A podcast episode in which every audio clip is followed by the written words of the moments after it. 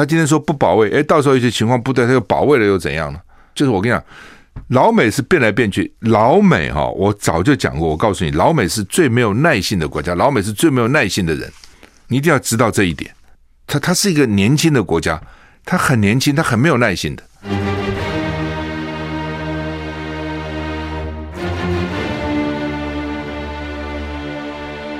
赵少康时间，吃喝玩乐骂，和我一起快意人生。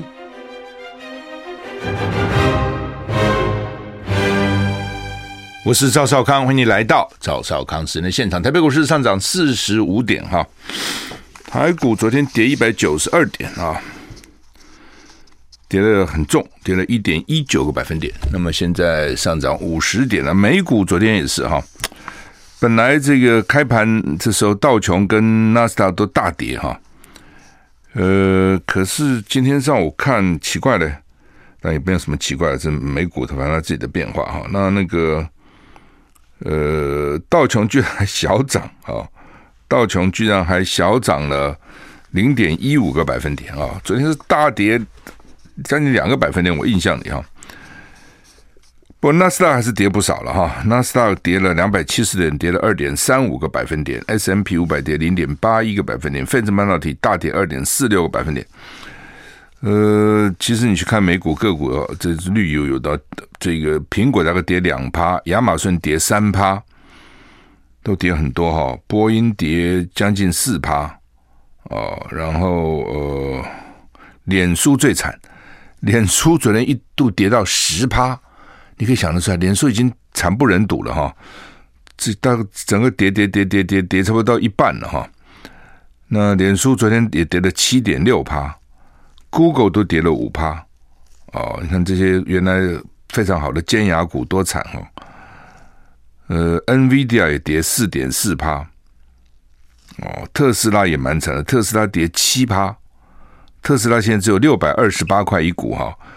贵的时候，我记得好像到了一千一、一千二一股啊！你看特斯拉这样一直跌哈，所以美股真的也是变来变去啊，变化非常大哈。欧股三大指数也都跌啊，那英国跌零点三九个百分点，还算小跌；法国、德国都大跌，将近一点七、一点八个百分点。台股现在上涨二十六点，还不错啊。那今天是五月二十五号的，五月都快过了哈。那这两天还是受到锋面影响了哈。台湾的西半部、东北部地区及澎湖、金门有阵雨或雷雨哈。全台各地其实降雨几率都很大啊。然后因为降雨，所以有洗除的作用哦，把空污染的空气洗干净啊。同时呢，扩散条件好，空气品质呢，在全台湾大多是良好的普通啊，没有什么不好的哈。竹苗、中部、云嘉南、高平、宜兰花莲、台东。马祖、金门、澎湖都是良好，北部是普通，嗯，北部还普通。好，我们看今天温度哈，北北基桃竹苗都是二十一到二十四度，降雨距离都是百分之六十。中彰头、云嘉南都是二十四到二十八度，降雨距离百分之七十。高屏二十到三十度，降雨距离百分之七十。宜兰二十三到二十五度，花莲二十三到二十六度，台东二十四到二十八度，降雨几率都是百分之六十。外岛十八到二十六度，降雨几率百分之三十到百分之七十。所以西岸呢，北部稍微凉一点哈，最高只有二十四度哈。南部还是有二八、二九、三十度了哈。那降雨几率大概都是六十七十趴，超过一半。东部呢，呃，温度也稍微低一点，不到三十度啊，也是二五、二六、二七、二八啊。降雨几率超过一半，都百分之六十哈。有十五个县市是大雨特报哈。那因为锋面滞留啊，所以呢，有几天这个。温这个降雨几率雨势会非常的大哈，今天明天哦影响最大哈，那各地都可能出现短时间的强降雨啊，嗯，雨势预估会维持到礼拜五、礼拜六开始，封面北台远离台湾，降雨趋缓，天气比较闷热，六日又热了哈，哎，这不就是这样啊。那吴德荣说呢，这个高屏已经有强降雨了哈。今天到礼拜五，哦，会受到滞留风及西南季风的影响，各地呢，这个中小尺度的对流发展频繁频繁啊，要注意雷击、强风、瞬间强降雨这种剧烈天气啊，还有累积大量的降雨都要小心哦，有时候会致子成灾的哈。呃，目前台湾各地都是潮湿不稳定的天气，所以这个雨势呢有时大时小。那一到礼拜六就会稍微好一点啊，就是连日下雨不稳定的天气会稍微好一点。下周天气会比较稳定。下周就好一点哈，哎，又有不幸的案子哈，这个美国就是美国了哈，美国真是要命，重大枪击案，德州小学一个老师跟十四个学生身亡，枪手被打死了，枪手只有十八岁，搞什么鬼？前一阵子跑到那个水牛城哦，Buffalo，纽约州水牛城去乱乱杀的，也杀杀死好几个人，也是只有十八岁，十八岁的年龄哈。你说他大吧，他不大；说他小吧，他也不小。那拿个枪乱扫射一通哦，因为这个年纪人很容易情绪就起来了，哦，有时候想不清楚很多事情哦。CNN 报道，德州一所小学惊传枪响，已经造成一名老师跟十四个学生死亡，枪手只有八十八岁，他已经被警方击毙哈。在德州叫做罗伯小学，一共造成十五个人死了。罗伯小学呢，在枪击事件以后呢，当地的学区呢就取消了所有校园活动、课后活动，就不止这个小学了。当地所有学校都暂时封锁，包括学生跟老师都被疏散到当地的市民中心，家长说会被通知将孩子领回。德州州长 ABER 表示呢，这起校园枪击案让你让人难以理解，就是啊，我也很难理解，你枪手只有十八岁。州长说，除了手枪，枪手可能还有一把步枪。另外有两个警员遭到榴弹所伤，还好不严重。学生有六百个学生，这个学校有六百个学生在读书。他说，拜登已经听取相关枪击的事件的报告，哈，这个是真惨哈。十五个哎，十五条人命，尤其十四个小朋友哎，小学生哎。你说这个十八岁小孩也不可能跟所有人都结怨呐，那他在干嘛？现在不知道，所以州长说难以理解。有些事情你可以理解的，有些事情你很难理解的。美国国务院说台湾人可以放心，会持续履行美国对台湾的承诺。美国国务院发言人 Price 说呢，美国的一中政策跟推台海和平稳定承诺都没有改变，美国会持续履行承诺，台湾人应该可以放心。美国总统拜登日前在东京表示，如果中国大陆以武力夺取台湾，美国将以军事介入保卫台湾。美国国务院发言人 Price 今天表示呢，美国会根据台湾关系法提供台湾足以自我防卫的军事手段。美国持续履行承诺，台湾人应该可以放心。Price 重申，美国的一个中国政策以及对台海和平稳定的承诺都没有改变。他说：“就像拜登所讲的，美国对台政策没有改变，将持续致力于支持台海和平稳定。从过去到现在都是这样，台湾人应该可以放心。美国完整履行根据台湾关系法所做的承诺，会在与一中政策保持一致的状态下落实。”他也说：“中国官员指出，美国奉行北京的一个中国政策原则是错误的，中一中原则跟一中政策不同。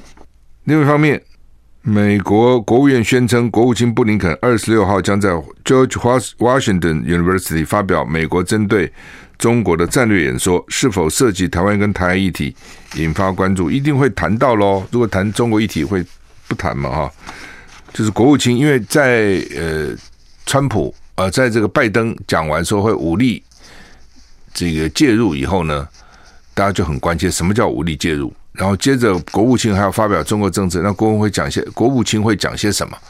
当然引发关注，哈，当然引发关注。美国一直说它是一中政策了，哦，中国就讲是一中原则了，所以他们在这方面在吵，哈，就是美国一直说一中原则跟一中政策是不一样的，他们是采取一个中国的政策。拜登要离开亚洲了，韩北韩今年第十七次射飞弹。美国总统拜登第一次的亚洲行才刚结束啊，北韩今天早上向东部海域发射了三枚弹道飞弹。本来之前就有人预期了啊，说在拜登访访韩访日期间呢，北韩会要不然就试射飞弹，要不然就搞这个核核弹头试爆。这不一样啊，飞弹是带核弹头的，一个是核子弹头，一个是飞弹。飞弹大家为什么怕那个什么洲际啊、长城？它可以带着核弹头跑，它可以带一般的飞弹，就不是核弹头。那北韩今天试射了三枚弹道飞弹。南韩合同参谋本部表示，北韩从早上从首都平壤顺安区向东部海域发射三枚弹道飞弹，型号还要确认，正军方正在分析。前一天，总统美国总统拜登才结束他的亚洲行啊。那这一次北韩发射的弹道飞弹，距离南韩新总统尹锡悦跟美国总统拜登会谈才过四天，是今年北韩第十七次的武力示威，也是尹锡悦上任以后呢，北韩第二度发起挑衅。南韩总统尹锡悦随即主持国家安全会议啊。CNN 说啊，这个美国跟韩国会扩大联合军事演习，那说呢。韩国随时准备应对北韩的任何挑衅行为。我们休息一下再回来。I like 103, I like radio。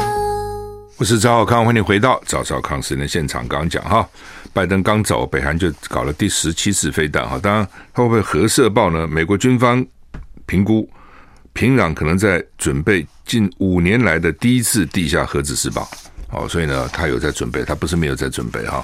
换句话说呢，已经不理你们了啊！反正你们搞我的啊。那《中国时报》今天头版头登的是高雄、台中确诊超过台北市，学者担忧端午节的人流移动造成疫情双峰或多峰啊！疫情蔓延中南部，下周恐现高峰。就说这个什么意思哈？就说台中、高雄都超过台北了。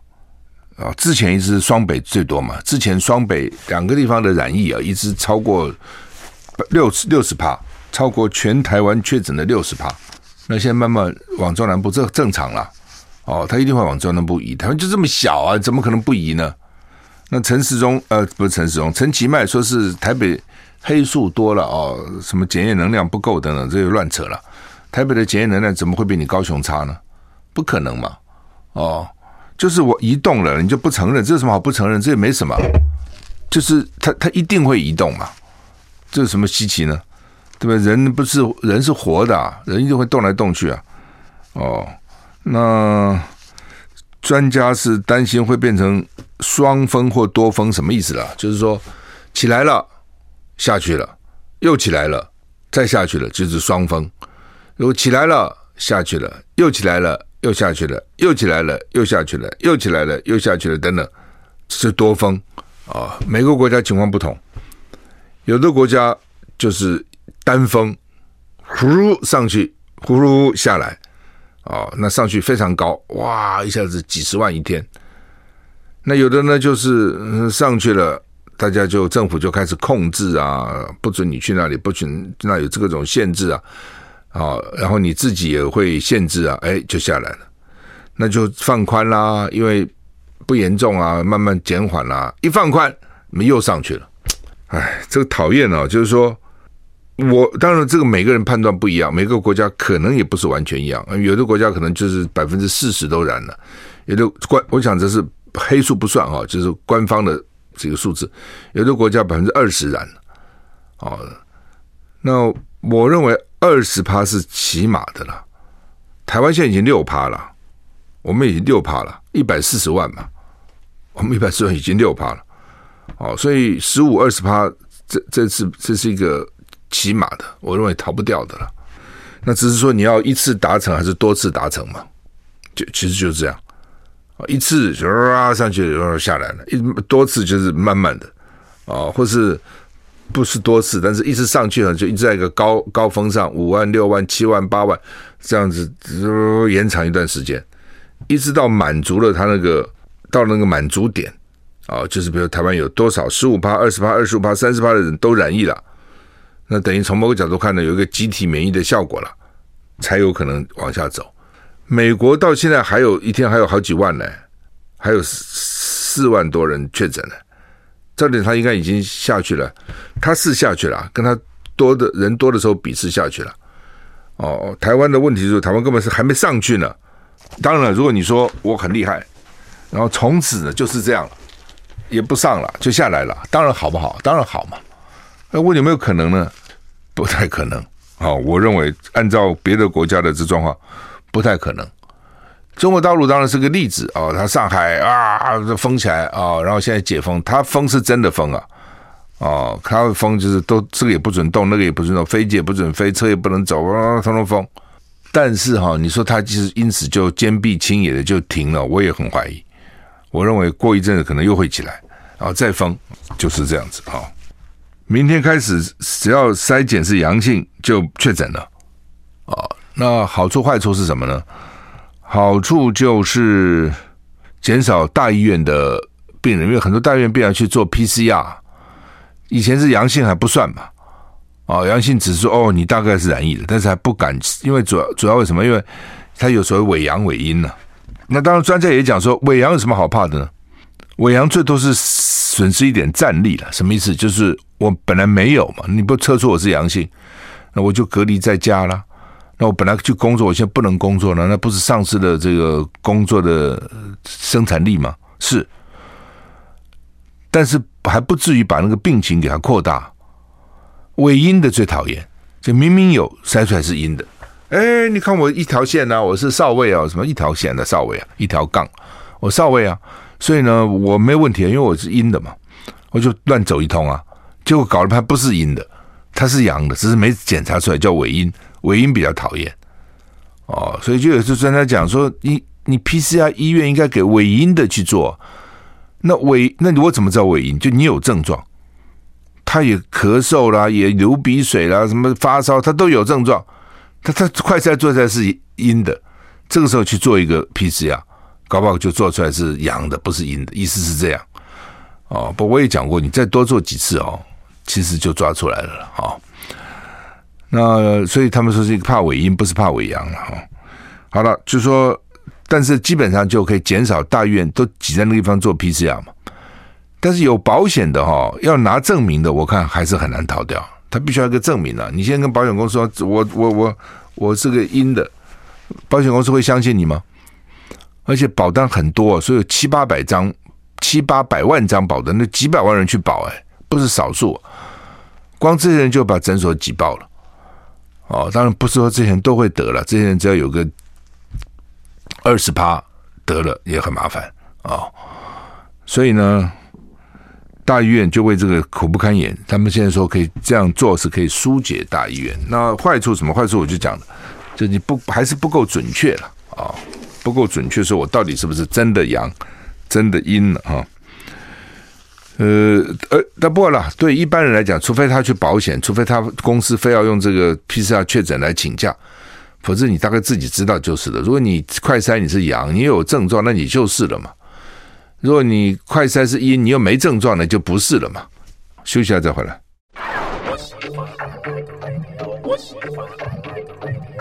我是赵少康，欢迎你回到赵少康时间的现场哈。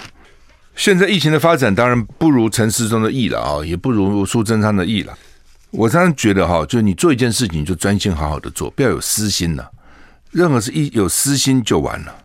你比如说，大家在批评说现在重症死亡率很高哦，他本天不是发表吗？什么多少多少人确诊，多少人是轻症，多少人是中症，多少人是重症，然后轻症的百分之九十九点多，绝大多数是轻症。甚至有很多其实很难过的，他也是轻症，哦，这比我看那咳嗽啦、发高烧啦、打喷嚏的、流鼻涕还是轻症，哦，他一定要什么血氧掉到多少了，什么什么才叫做中重症，他搞很严格，你知道，他就表示，因为大家都在看，说轻症有什么好怕的？没什么好怕，中重症才严重，他就要把你中重症人数弄少，轻症多，但是呢，这定义他自己定嘛，但是呢。重症因为少了，死亡就也不是这样，就是重症死亡多呢，去除以，比如我重症今天假如说重症一百个，死掉四十个，我就说你重重症死亡率四十趴，这很重啊，对不对？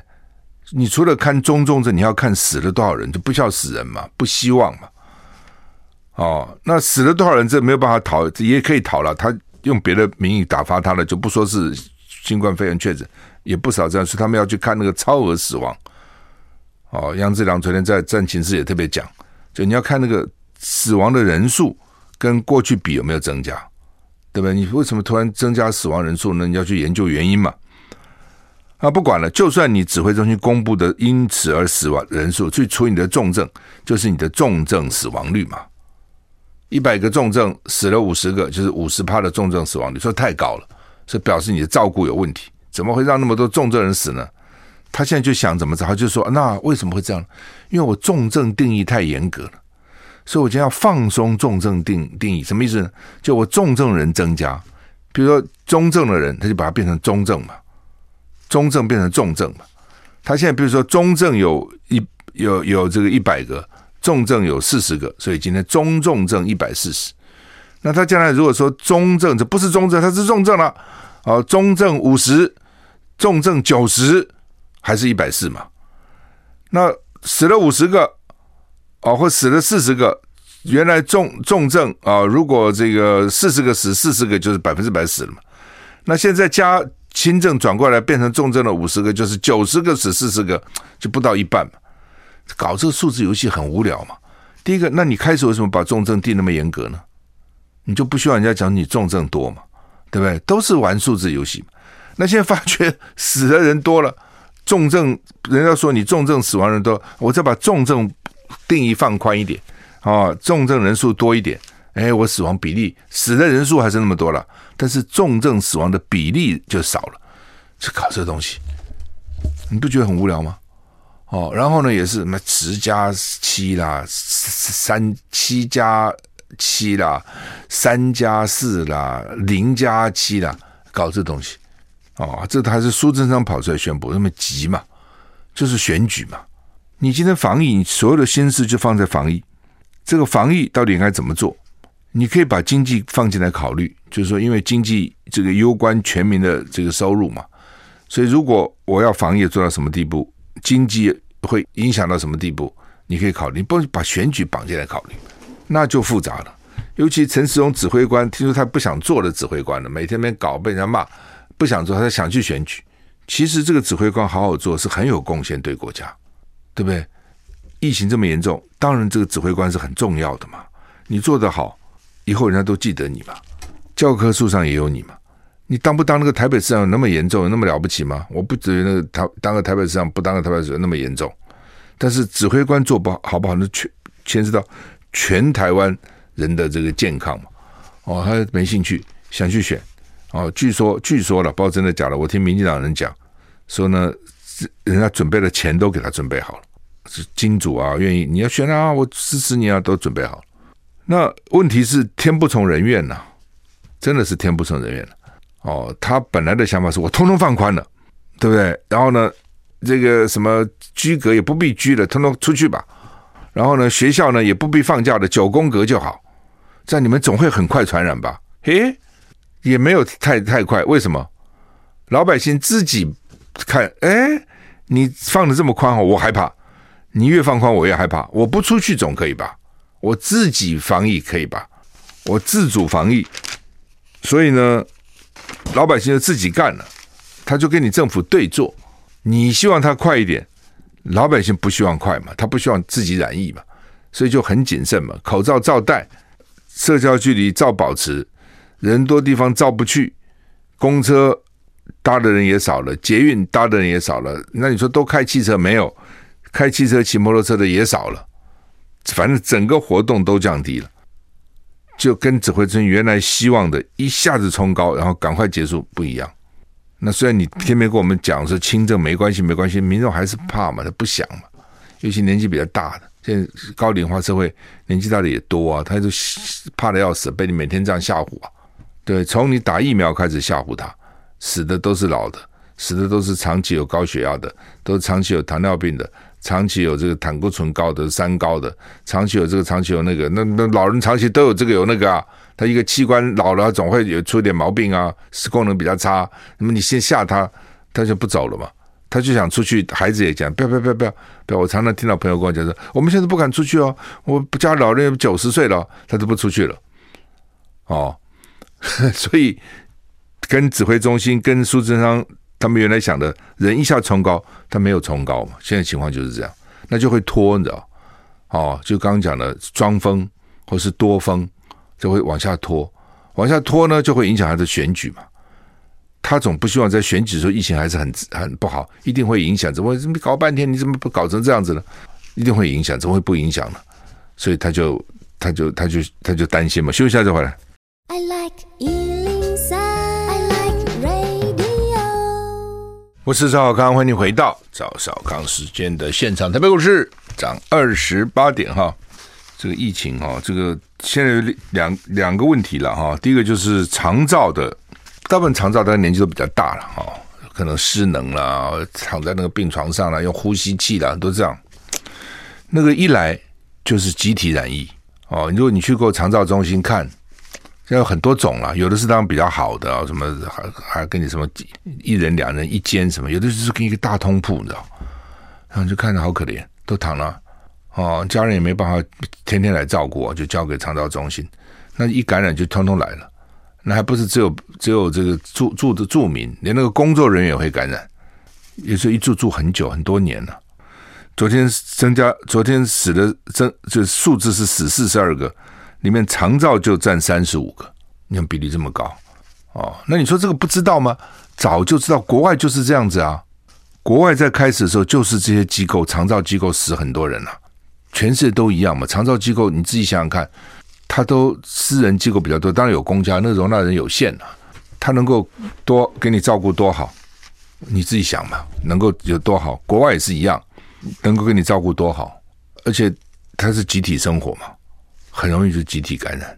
另外就是儿童，因为儿童不能打疫苗，到现在为止零到五岁没有疫苗打。国外说慢慢有了，但是台湾还没有嘛。台湾之前六到十二岁就已经很挣扎了。对不对？十二岁到十八岁就很挣扎，到打不打？就因为他们免疫系统还没有发展完全。那你这个疫苗打下去啊，会怎么样？真的不知道，这一辈子的事情。那你说他从小也打了什么三合一啊、四合一的，那不一样，因为那个时间很久，知道他的这个状况怎么样。那这个疫苗是新的，你看大部分还是 EUA 的，还都不是这个正式核准的疫苗，都是紧急让你使用的疫苗。所以长期效果怎么样？对人体会有多少影响？不知道。尤其这个免疫系统很讨厌的哦。你现在给他打了，他免疫系统还没有还没有发展完成嘛。所以他们对给少年打跟儿童打都是很很谨慎的了。所以第一个幼儿没有办法打。那另外呢，就算打了，到现在为止他也就打两剂嘛，也没有什么三剂了。好，等等。打了也不是就不会得了，你看现在每次得的打三剂还得了一堆，死的也有，中重症也有。那儿童一来就会脑炎，这真奇怪，怎么会变成脑炎？它就会影响到脑啊，所以就很麻烦。嗯陈世忠今天就要跟护理师座谈，因为护理师在发出这个哀嚎哦，甚至也发出怒吼，所以跟护理师谈。他现在麻烦在什么地方哦？在那个一旦你确诊要住院。那什么确什么时候确诊住院？他原来是规定七十五岁以上确诊就住院，后来发现不行，七十五岁以上都住院，那么人太多了，就说八十岁以上住院，好像是这样，那一直在改了。好，另外还有几个状况，你有这个病啊，有那个病啊，等等，去住才叫你呃幼儿住院等等。那这种因为这个确诊住院呢，就不能家人不能陪同，而且原来是一个人一房的，因为他单独嘛，后来就不够了，就变成两人一房。所以他为什么天天跟你讲说我病房够病房够呢？这道理很简单嘛。我因为一人一房不够，两人一房可能就够了嘛。两人一房不够，我四人一房总够了吧？那将来我给你十个人一房，你够不够？通通挤在那里，当然就够了嘛。哦，好，这是一回事了哈。所以他现在可能也大概没有什么单人房了，我看起码是两人一房啊。那那家人去陪他病房可能太小就不够了，这是一个。第二个也怕感染嘛。哦，而且是这种负压隔离病房等等都比较麻烦，麻烦都是就像那个医院的那个 ICU，就是那个加加护病房，加护病房也不准家人去陪的。你平常病房你可以陪，加护病房不行啊，它是指定啊探病时间一天一次或一天两次啊，就那一个钟头你家人可以去看，而且一次去还不能太多人啊，最多给你两个，还要换那个。防护衣啊，等等，就很麻烦嘛。因为加护病房里面躺一堆，对不对？那那你只能去一下，也不能一直在那边去哦。你的请的照护也不能去哦，类似这样。他就是，如果你确诊住院就是这样子。那加护病房因为很多护理人员啊，对不对啊？而且加护病房还是有限嘛，你那个加护病房能容纳多少人？他现在这东西家人不能去，护理人员就忙忙死了。你要知道，现在去住院啊等等，因为最近家里老人前一阵子爸爸妈妈什么住院，我们到医院去看，就是你自己要请看护嘛，对不对？要么家人也要陪啊。哦，有点光一个看护还不还有点怕他没有尽到责任了，所以有时候家人还也在那边，所以经常一个人住院，两两个人陪在那里，哦，至少一个人。那他现在都不准啦，那不准这些工作谁做呢？病人半夜要上洗手间，或者要翻身，要喝水，要这个要那个，那问题很多啊，对不对？那你都靠那个护理人员，的护理人员不不忙，他原来不需要他做这些事情呢。原来是家人跟那个请的看护在做，那你现在家人看护不在，就是他做嘛？那你就给他增加啊！原来一个人照五床，现在变成照七床，照顾十床，照顾什么十五床，所以他就昏了嘛。那再加上差不多一两成的医护人员染疫了，他特别容易染呐、啊。你自己想嘛，他每天在接触嘛。你不要说他，台北市政府说有三分之一的公务员都染疫了，这点我也不也是不解。到底为什么台北市政府那么严重呢？啊，三分之一啊！我昨天看一个报报道，三分之一的市政府官员都染疫，那他们是跟人民接触太密切还是怎样？那不可能每个都在接触啊！哦，市政府不是每个都要跟民众接触，是染那么多哦。这医护人员染疫有很多，他人力又减少了，哎，这反正就你就可以知道医院现在一定是一塌糊涂。那现在陈时中的招就是我给你加班费，给你。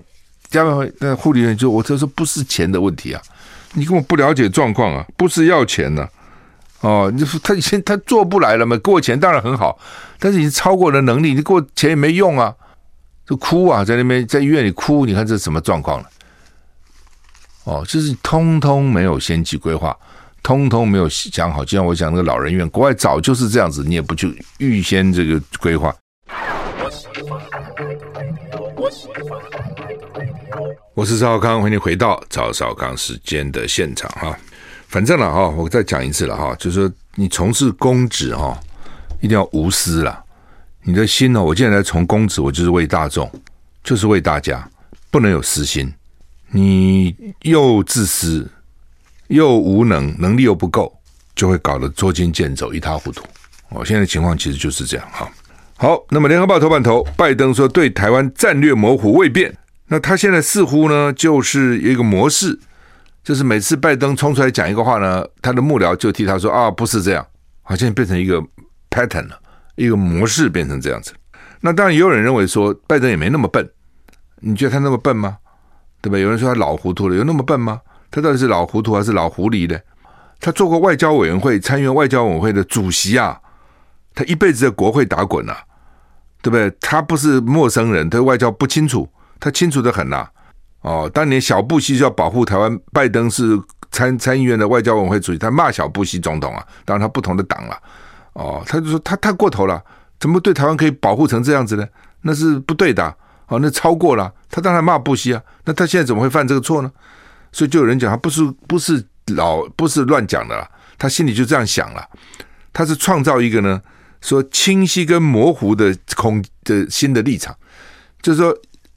就是以前大家讲说要模糊战略模糊，什么叫战略模糊呢？就是老共打台湾，美国出不出兵不告诉你，你你自己去猜，你自己去想，你搞可以有哦，我不告诉你，那你自己就就想啊，对，有可能会有可能不会啊，那我要不要冒这个险呢？以前是这样哦，那其实后来就有人讲说，你就要清晰讲嘛，你模糊讲，老共哈根本就认为说你不会。老共就会铤而走险，所以你应该清楚的讲。但是又有人讲说，清楚的讲哈不好，为什么呢？会给台湾一张空白支票。台湾这些主张台独的这些民进党会觉得说，太好了，老共打我，美国就会帮助我，我就去挑衅老共啊，哦，然后就就就我要台独啊，老反正老共打我，老美就会来啊。所以呢，你清晰等于给台湾一张空白支票。让台湾会把美国拉进战场。美国不想打仗嘛？美国是不得已才打仗，没事的，我打什么仗呢？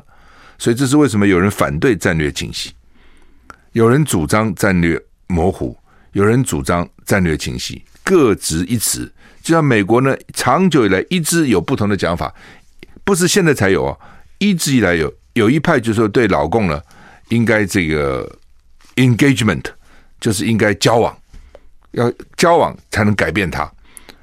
一派呢就跟他是呢要对抗，哦，认为说他有什么好交往的，就是共产党跟我们就不一样，共产主义对抗他啊。美国一直有这两派在那边不同的这个意见啊。那所以战略清晰，战略模糊。说现在呢，拜登讲了一个，拜登现在做法就是说。